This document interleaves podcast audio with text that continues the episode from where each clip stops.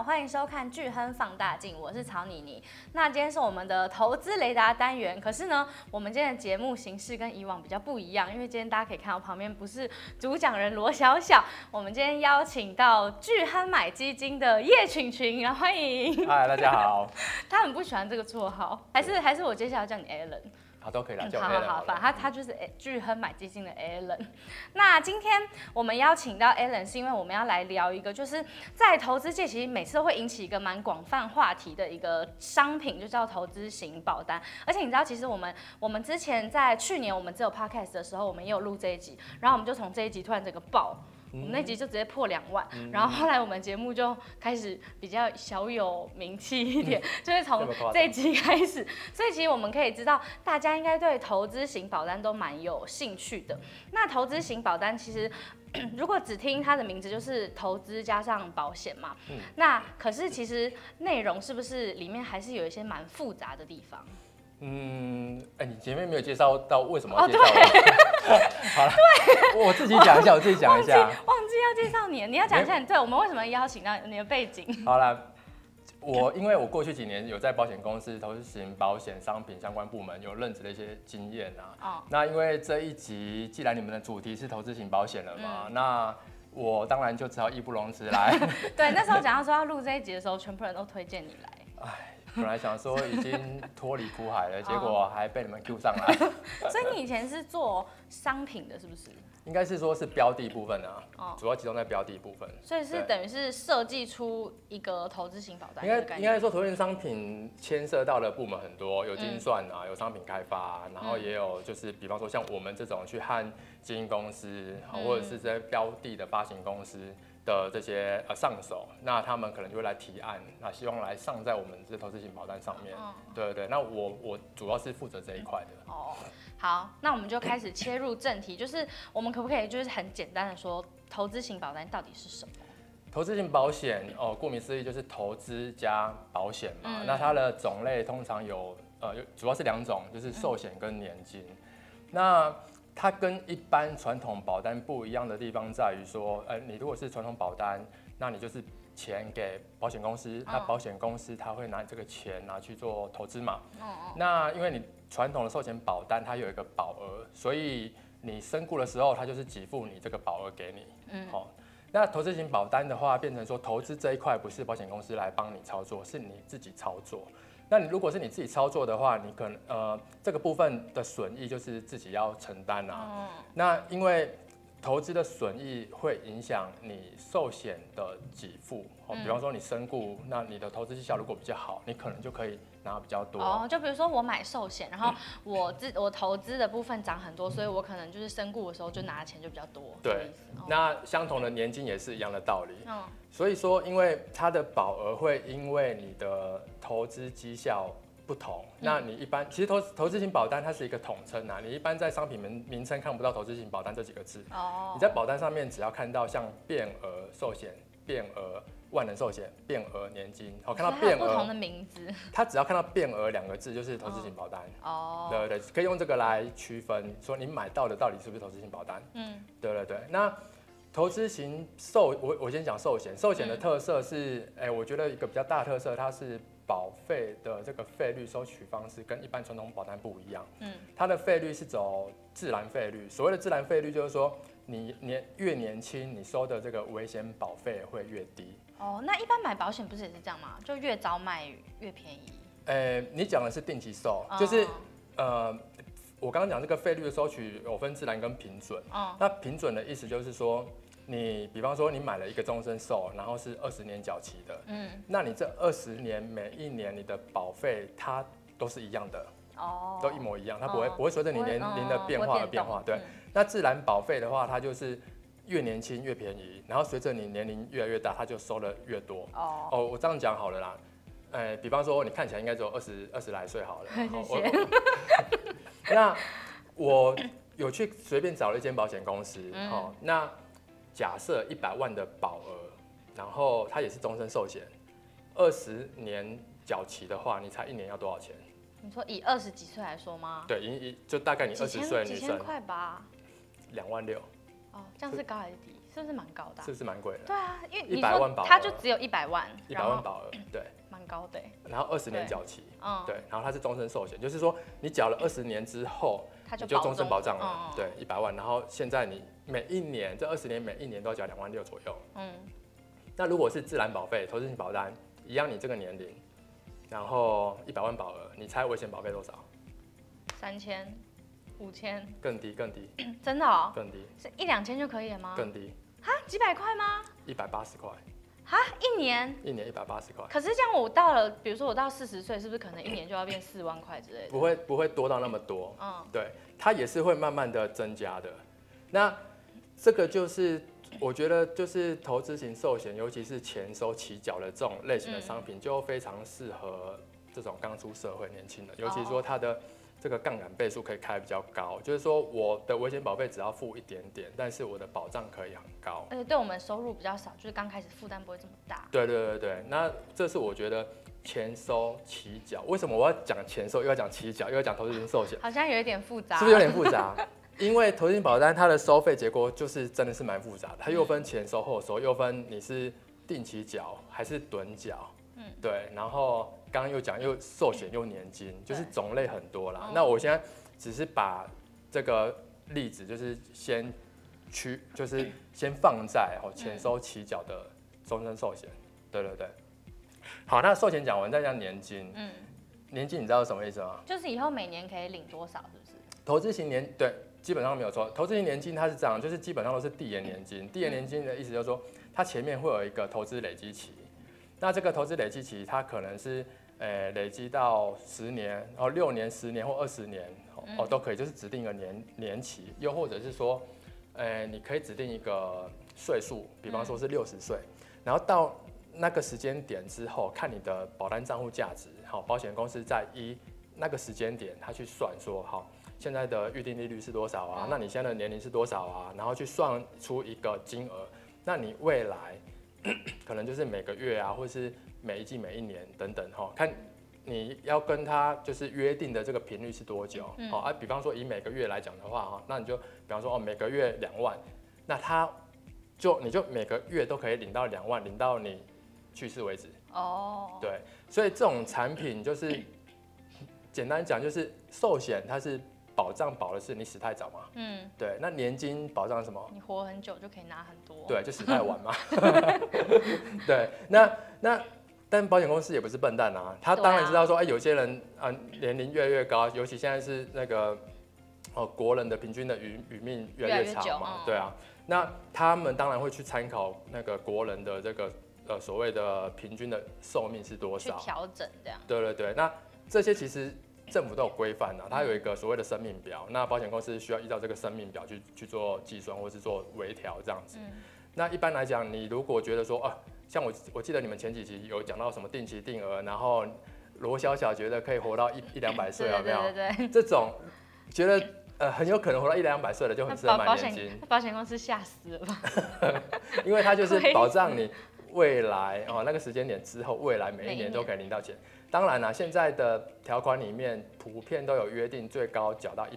一百一十岁了，嗯啊，你如果活到一百一十岁以上，他就不会再给你了。哎、欸，可是我想问，就是因为前面不是有讲到投资保单，是因为比如说我，因为我都要自负盈亏嘛，在投资那边。那如果我投资的很好，绩效很好，我以后就是我的保单就会增增值嘛。那可是这个年金不是它不是就是等于是看我的投资的绩效到底好不好来看它的多寡吗？对啊，是啊。所以完全是这样。是这样子啊。那差别在说年金，像我刚刚讲的，它会到它有一个时间点，它就。一个节点，那个节点就是保险公司，它就会去算，呃，前面你是累积的，你的账户价值有波动，没有错。可是到了进入年金给付期那个时间点，好，保险公司算完之后，每个月给你，好，这边就是固定的，嗯，好，这边就是。所以如果我在那个点，我的投资绩效超好，这样我每一年就可以领超多，是这样。但是它是固定的哦，没错啊。比方说你一开始一百万，你你累积到那个时间点是一百万，嗯，那。假设你本来投资五十万好了啦，好、嗯，那你不就是一百趴了吗？嗯、那你到那个时间点进入年金给付期，它就是从用一百万去算，嗯、然后去算说你未来哦可以每个月可以拿到多少钱。嗯、那有些人就会说，哎、欸，那我如果比方说领个两年我就去世，那不是很衰？对啊，对啊，就领很少。嗯、所以有些保保大部分的呃投资型年金，它可能会有一个所谓保证给付，哦，就是保证十年、十五年、二十年。哦。那保证十，比方说保证保证十年好了，就是说哦，假设你两年就去世了，嗯、那你剩下这八年，保险公司还是会给你。那他是给谁？嗯、就是给你的身故的受益人。嗯，对对对。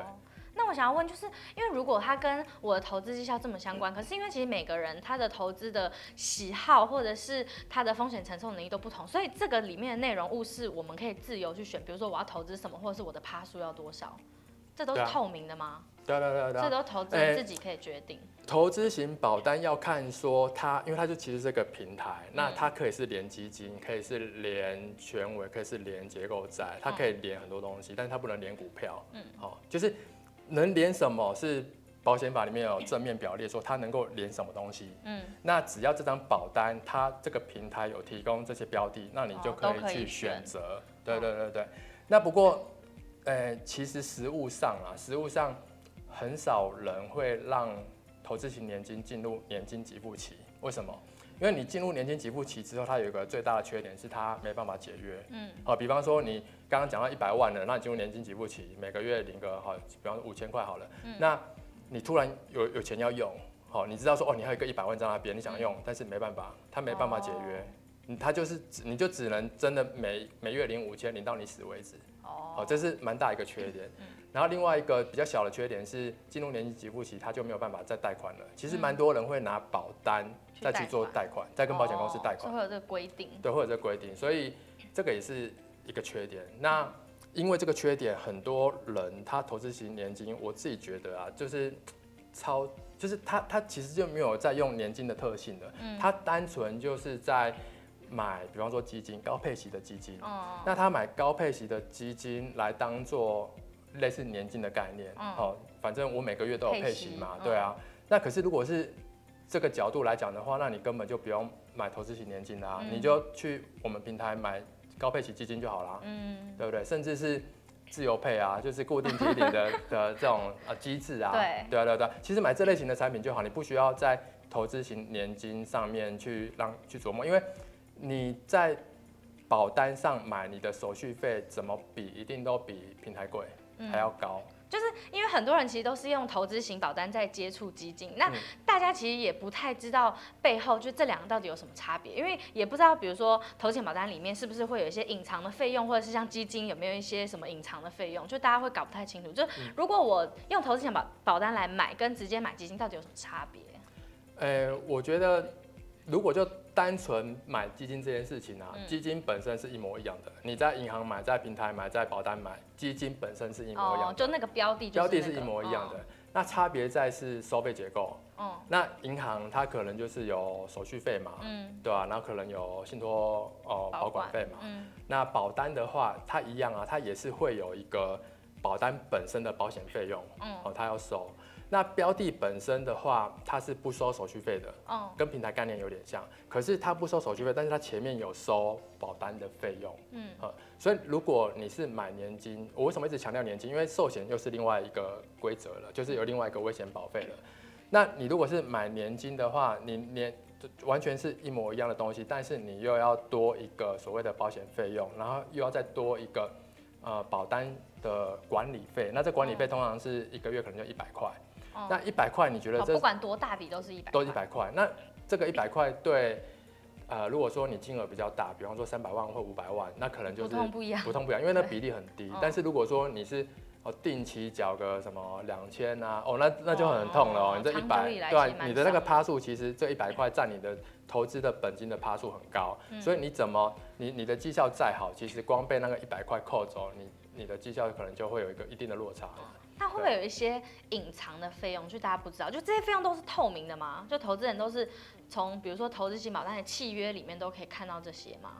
呃，如果单纯就费用的话，寿险，好，我因为你刚刚问到费用了，其实就标的本身它是都一模一样，都它我我只是标的的是一模一样的。那刚前面讲到讲到哦保险费用啊，危险保费，我这边就是在做补充好了。如果说是呃，寿险保单的话啦，它会有一个保险费用。嗯，那保险费用是用来干嘛的？就是去支应呃保险公司它一些管销成本啊，或者是业务员或理专的佣金啊，好，它它它它的目的是这样子。那它这个保除了这个保险费用之外，再来如果是人寿的话，就又有一个危险保费。那危险保费这一块啊，刚前面讲到自然保费嘛，就是你年轻呃很很低，然后呃年纪越大它就越多，对不对？呃，我觉得很多人小看了说什么叫做年纪很高会收很多这件事情啊，因为他每一年收的都不一样嘛。嗯。那很多保户他常常会去觉得说，哎，为什么投资型保单我好像呃六年，比方说我缴了缴了一百万好了，然后然后可能。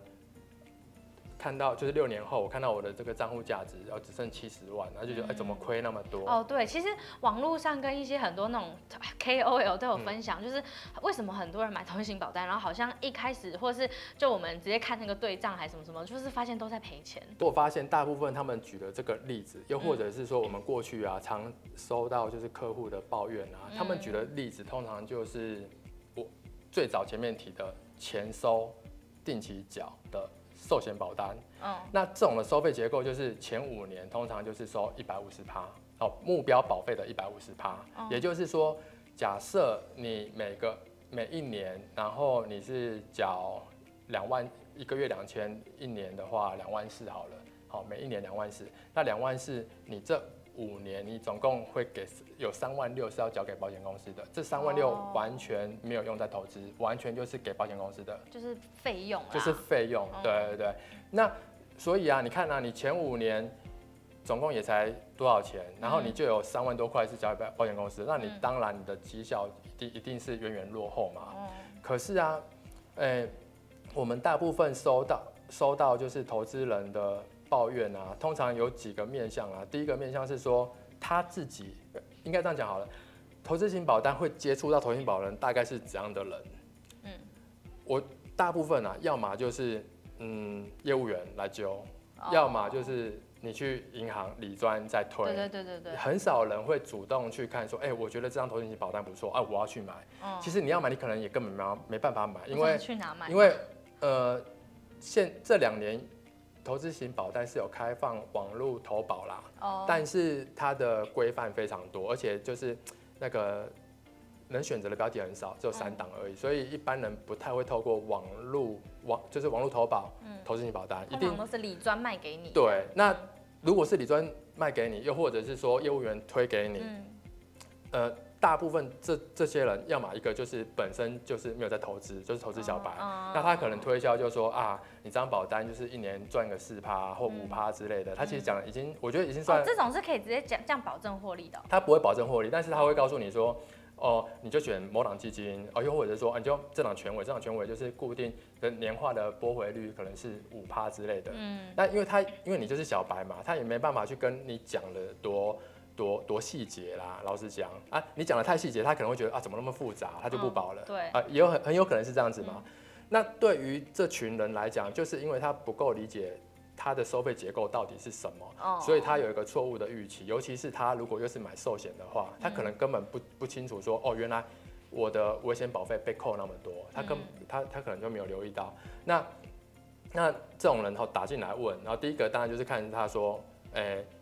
我们当然就先看它标的的状况，嗯，啊，如果它标的状况 OK 哦，通常很大一个可能就是它配息率的关系啦，他会他会觉得说，哎、欸、啊，就是你你你这张保单，你说你一年要配个五趴，这五趴就是我的啊，嗯，那你可能三年后，哦，假设了，我们假设说它的它的总报酬率含息报酬率假设都零好都没变化，嗯，他光配息配给你，假设哦，我们假设说就配了二十趴给你，嗯，但是这些保护我，他会觉得说。哎，欸、没有啊，这二十趴本来就是我的啊。哦。Oh, 对啊，他不觉得说配给他的也要把这个含息报酬一起看，他不觉得，他会觉得说这二十趴就是我的。嗯。那我只看我现在的账户价值就是少了二十趴。嗯。好，所以他会觉得，啊，怎么会亏那么多？嗯。这种就是所谓小白的，哈，比较粗浅。其实很多买基金的投资人也会这样想。没错，没错。因为其实你高配很很多，你配息自己都配走，但是他们最后看账面上想说，哎，怎么没有怎么没有增值，或者？对对对对。对啊，这种是比较初阶的。嗯，啊，如果说稍微认真一点的，他可能就会了解我刚刚讲的，说哦，原来我还要被扣危险保费啊，然后哦，哦等等的。但是，呃，危险保费比较不好计算，因为投资型保寿险它是走自然保费，它变成你要一直回头去查说，哦，我今年我到底会被扣多少？我明年我会被扣多少？每年的那个金额其实是不一样的。嗯，对。那另外，我不知道要不要继续讲下去，因为这个又又有分甲型跟乙型，好像又要开始复杂了，是不是？又复杂，我 我这边先停住好了，好，我这边先停住，好，就是说它的保保险费用，呃。更正，危险保费会随着年龄的增加而增加嘛？那它变成说，它每年每年要去看说，它到底被扣多少？嗯，好。那如果说你年纪比较大的，你的危险保费就很多，那你自然你一被扣下来，你就会发现你的投资型保单的账户价值其实亏损非常多。嗯，那我这边就再补充一下，也不能说算跟那个为投资型保单平反啦，应该说就一个客观的数据啦。嗯。近三年的投资型保单的这个初年度保费啊，刚刚讲有分年金跟寿险。嗯。那年金的保费收入大概是寿险的两倍。嗯。好，所以是一比二的的关系。那刚刚又讲到说，这个收费结构有分前收后收，那又有分定期缴跟趸缴。然后刚刚讲又有寿险又有年金，所以这样子二乘二乘二就有八种排列组合嘛。嗯。那我们一般常被诟病的这种这种哦，前五年收一百五十趴，这个就是这八种的其中一种。嗯，那这一种其实占整个投资型保单的保费收入其实不大。哦，算是里面放大检视。我觉得某种程度上是啦。那而且这个这种类型的保单其实是蛮久以前，就是可能是二十年前投资型保单刚盛行的时候，哦、然后那时候的产品，当然因为这种高。杠杆就是保障倍数的这种产品，对很多呃年轻人，好或者是说有寿险需求的人，他也是蛮有吸引力的，对吧？因为他就是用很低的保费，他就可以买到很高的那个保障嘛。但其实这个是可以被破解的，嗯，可以被破解的意思就是说，呃，你不一定要用投资型寿险的自然保费，你可以分开来，就是说我可以每一年去买定期寿险。好，你去网络网络投保，这个网络投保可以保，你就买一年期的定期寿险，搭你自己去买基金。哦。那你一年期的定期寿险，它的那个保费结构其实就跟自然保费很像，你越年轻，你的保费就越便宜，嗯、然后就会慢慢的上去，慢慢的上去。所以你的意思就是把投资跟保险这两个东西分开来，是吗？哎、欸，这是一个方式，可是、哦、呃，一年期定期寿险的缺点是你要看它有没有保证续保。嗯。因为它是定期险嘛，所以你可能。可能你的体况变差或干嘛，他不给你保证续保，哇，你就没办法保了。哦、又或者是说，他可能有那个续保，就是投保年龄的上限，哦，他可能就是五六十岁，他就不让你保了。嗯、哦，对啊，还是有一个风险，还还是有一些缺点在这边呢、但是大部分的人，假设你要分开的话，你可以这样子做，嗯，对，就不一定要绑在一起。那我觉得很多人好奇，就是因为刚刚讲到，就是可以有这个做法嘛。可是如果我现在手上已经有一个亏损的投资型保单，那该怎么办？我通常啦会想要先了解，因为刚刚讲了有八种嘛，oh. 我会先了解说他是哪一种。Oh. 假设哦，他买的是寿险，嗯，那他其实没有寿险的需求，嗯，好，那就可以解掉了。呃，更正也不能说就解掉，这又有分哦，就分又分说他的那个保险费用已经。付完了没？嗯，好，假设说你前五年，哦，以以刚刚前面最早举的那个例子来讲，他前五年已经把这一百五十趴都缴完了，嗯，那他现在已经到第六年、第七年了，这时候我可能就不会建议他解掉了。解掉不就亏了吗？哎、欸，也不是亏了，就是说他已经把缴给保险公司的部分已经都缴完了嘛，费用、都已经缴完了。那你这时候，但是你这时候你享有的是什么？享有的一个是自然保费的终身寿险，嗯，那。这样的一个产品是，呃，应该是只有投资型寿险才有的啦。哦。对对对，才才有这种这种产品。所以你这时候解掉，你就有点是放弃了这样子的一个、嗯、的产品。对。对那所以假设你已经过了五年，你已经缴完，那你说你亏很多，那再来就是检视嘛，检视说你的标的是是买到什么标的。嗯。对啊。啊如果说你是有现金流需求，那你的这个高配息基金势必一定会吃掉你的的，可能你的账户价值可能累积速度就不会那么快了嘛。嗯。对啊，那可能看要不要做做一个调整啊。我觉得也有一些投资人是他可能一直在观望，因为刚刚就讲很多投资小白会想说，哎、欸，这其实蛮有吸引力，因为又可以投资又可以保险嘛。对对对。那如果对于这些正在观望，然后准备想要买，你会比较建议他们是投资归投资，保险归保险，还是就是可以使用这种金融商品来一次保障？如果我刚刚讲完，你觉得很复杂，那我觉得你还是分开好了。嗯哦，我觉得还是分开，真的是蛮复杂的。我觉得你可以上来开一个系列，讲个五集，这很复杂。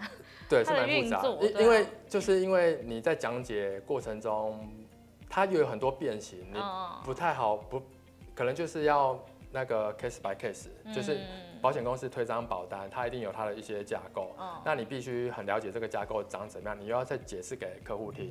那因为它的保单的变形就有那么多了，那你客户可能连最简单的一个类型，他可能都听不太懂。对。对啊，那你就更不要说去推销。那这也就是因为在推销过程中，可能这个推销的成本比较高。嗯。那投资型保单的这个所谓刚刚讲的这个五年收一百五十趴的费用才会收那么高。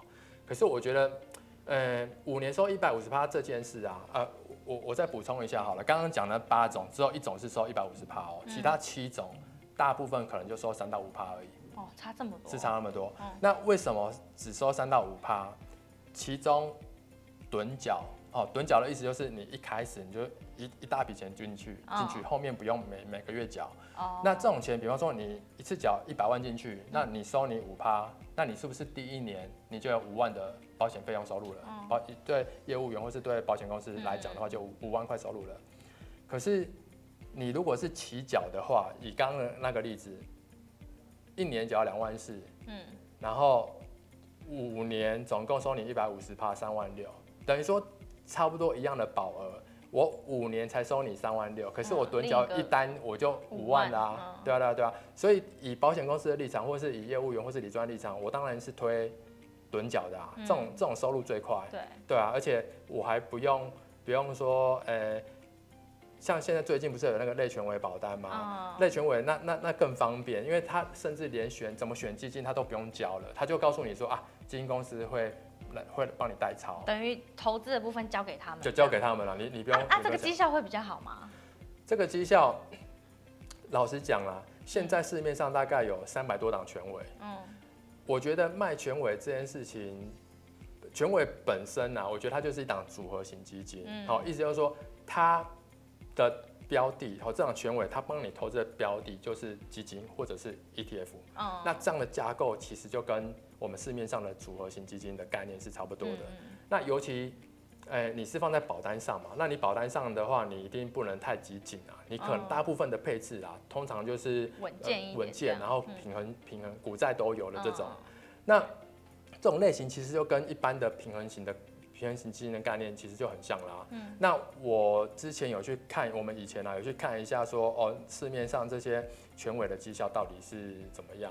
那简单来讲，没有比较好，就是跟像现在比较热卖的哦，可能是安收啊、军力平衡啊，好，或是富兰克林、文乐收之类的。那他们会因此多收一些什么费用吗？他其实没有多收。嗯。全委的话，他是这样，他他也是会有一个账户，呃，把它想成经理费比较简单啦。哦，你基金有经理费吗？对。那全委它也是有个经理费，那这个经理费是这间投信它收走的。嗯。对，架构其实是一模一样的。哦。那它会不会收比较多？我觉得是还好，因为像像现在的平衡型或多重资产型基金可能会收到一点五或一点八，嗯，那现在的全委也是差不多收这个价格，所以其实差不多啦，是差不多，嗯、那只是差在说他收了这个一点五、一点八，他会跟保险公司去拆哦，分润，嗯，对，所以保险公司有一块也是赚这一个，对，那、哦、跟其实跟基金一样啊，基金你你你销售，保险公司它平台有基金嘛，对，嗯，嗯，它。里面的基金经理费也是会有一部分分润给保险公司，嗯，所以说不管是全委也好，或是基金也好，哎、欸，经理费的部分其实都是内扣在这个净值上面的，嗯，对对对，那那是没有什么差异啦。嗯、不过保单你刚讲到交易嘛，保单假设说你你你有买基金，那你去做转换啊，或是去做赎回啊，这是有费用的，通常啊，不过大部分以前收保单来讲。你可能转换的部分一年他给你十二次，嗯，好，你十二次以内免费，那可能多一次就给就要收你五百块，嗯，对。那赎回也是，赎回可能就是一年六次之类的，嗯，好，啊，每张保单或每间保保险公司规定不一样，这这就要去看了。那另外一块是后收，我我刚我们前面刚刚讲了很多前收的，嗯，那所谓的后收就是说我一开始他不收你保险费用，嗯，那他怎么收嘞？他就是每一年，好，那他会会从你的保单账户价值扣你的一个一定的一个比率，好，比方说一趴。好，一年一趴啊，他当当然他是每个月收啦，那可能换算下来就是呃零点几，好，嗯、那你就是这样一直扣一直扣，每年这样子一直每个月一直这样子扣下去。这比较不好吗？这不会比较不好，因为这个就是呃，它等于说它没有说一开始前面先把一大笔收走，三趴五趴收走，他没有这样做，他就是每个月从你的账户价值去扣，所以说你如果操作绩效的好。那就扣比较，扣比较，他赚比较多，对。那 你但是你操作比较烂，他也收比较少，就是这样道理。但是后收有一个缺点，就是虽然你前面没有保险公司没有收到他应该想要收的钱，对不对？他收的很慢嘛，对不对？所以他的设计上会在你解约的时候，他会收你很多钱。哦。比方说，他可能第一年他就要收你十趴。嗯。好，你你第一年你就解约哦，我就先扣你十趴下来。很多哎。很多啊，第二年可能就六趴。这举例啦，就是。所以你如果是买到后收保单，你要注意你的每一年的解约费用是多少。嗯，好，那讲这个目的就是刚，因为你刚刚讲到说，呃，保保单有注意的费用有哪些嘛？嗯，所以回到刚刚你问投资人的那个问题，就是说，哦，他亏了亏很多的话，嗯，那他到底怎么办？假设你买到后收保单。那这个就是你必须留意的，你你因为我现在喊卡的话，我就会被收一大笔。对对对对对，嗯，对对对，所以这这部分需要留意啦。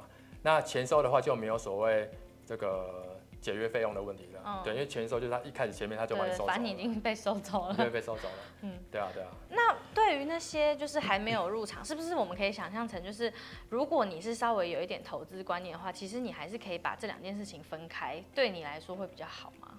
哎、欸，我觉得是啊，就是如果你觉得听完前面的这个讲解，然后觉得很复杂，嗯、我个人会觉得还是分开。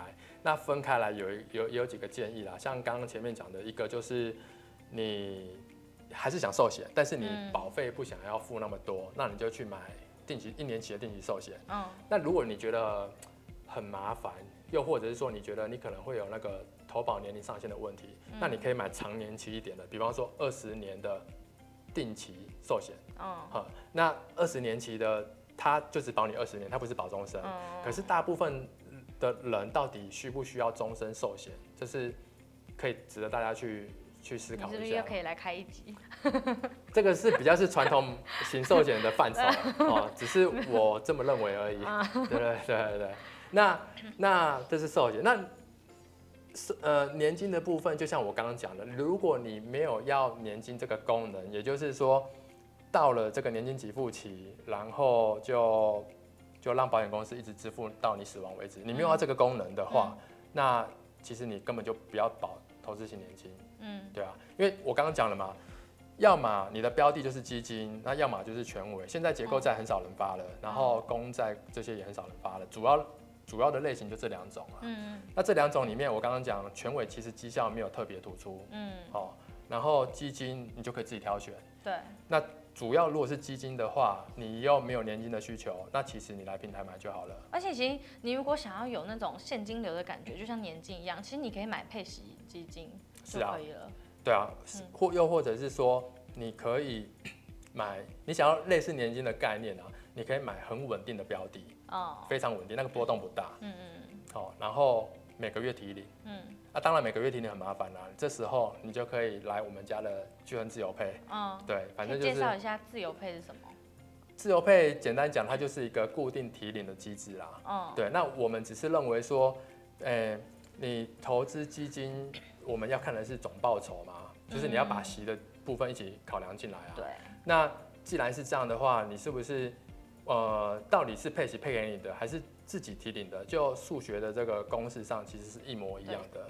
对，其实原理是相同的。原理是一模一样的啊，所以根本就不需要纠结在是不是好像呃，我从左口袋搬到右口袋，嗯，对啊，啊，只要你的基金，你挑的基金是好的，你的绩效是往上的，你左口袋放到右口袋又如何？嗯、因为你的资产的价值还是持续的增加。对，对啊，因为一个是净值增加，单位数减少，这个就是我提零。嗯、那配息是什么？配息是净值减少，然后单位数不变嘛，嗯，对不对？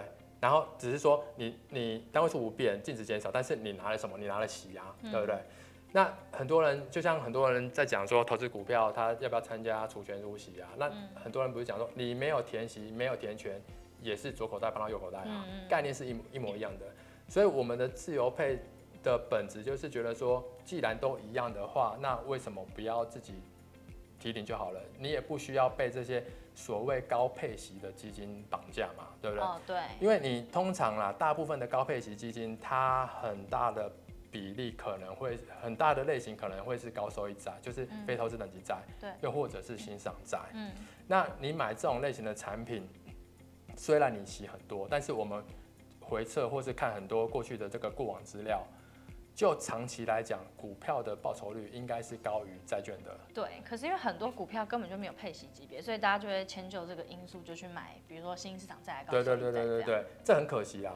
如果说你觉得你只是单纯有现金流需求，嗯，那你的你是看好股票的，那其实你应该是要自己提领才对，而不是因为说我有现金流需求，然后市场上又只有哦高哦非投等债啊、欣赏债有这个高配息，嗯、然后我才去买它，这样就有点可惜了。对对啊，然后因为讲到高收益债跟欣欣赏债嘛，现在投资型保单啊，今年七月之后新推出的保单，它不能连这两个类型的产品。哦，所以啊，这个势必会影响呃投资型商品的销量啦，因为蛮大一部分，我刚刚讲投资型年金，很大一部分业务员或是理专在推，他就说你就买这档基金，然后固定配你个六趴七趴，嗯，对。那如果没有了这两个类型产品的话，谁能配到这么高？对啊，嗯、就没什么，就就很难配啦。嗯、那我觉得他就会跑到全委来，嗯、那可是。全委他一样有被这样的规范，只是他没有规范的那么严，他是规范是说你的全委的这个投资资产的比重啊，高收益非头等债加欣赏债不能超过你全委的两成，哦，也就是有八成是不是这个类型的产品的，嗯、对。那假设是这样的情形，你全委又要配个五趴六趴。那很大程度其实就是来自你的本金啦，对。意思就又回过头来啦，就还是一样从你的本金配了嘛，嗯、对啊，所以我们一直在强调的，就是说我们挑选标的要看的是基金它未来的报酬的这个长期的总报酬长长期的趋势啦。嗯、那当然每个人的风险承担的承受度不一样嘛，嗯、有些人就是无法无法接受说哦，你一年跌个三十八四十八，他心脏受不了，嗯、那 OK 啊，你就是买债券型基金啊或平衡型基金啊，对，对啊对啊。好，那就提供给大家一个选择。嗯、那在这边，我们也要欢迎大家来使用我们的放大代码开户，叫做 FUNDDA，这是专属我们巨亨放大镜的听众的的代码。那我们的优惠呢，就是你除了开户的四笔单笔优惠券之外呢，我们还会额外送你十笔，所以你总共就会有十四笔单笔零的优惠券。嗯、那在巨亨买基金呢，我们从二零二三年定期定额已经终身零手续费，那再加上我们的配息型的基金也都已经零手续费，所以基本上在我们家是。是不需要付任何手续费的，所以如果你要投资，当然要选择一个成本可以压到最低的一个地方来投资。好，那就欢迎大家来用我们的放大代码在聚合买基金开户。好，那我们今天非常谢谢，我要叫你什么？叶群群，非常谢谢 Alan 来我们节目。那如果大家喜欢的话，我们还可以继续敲完，接下来就可以有一个什么 Alan 系列。为什么要咳成这样？这么不想参加？好，好，好，好那我们今天节目就到这里，下我们下集见，大家。拜拜。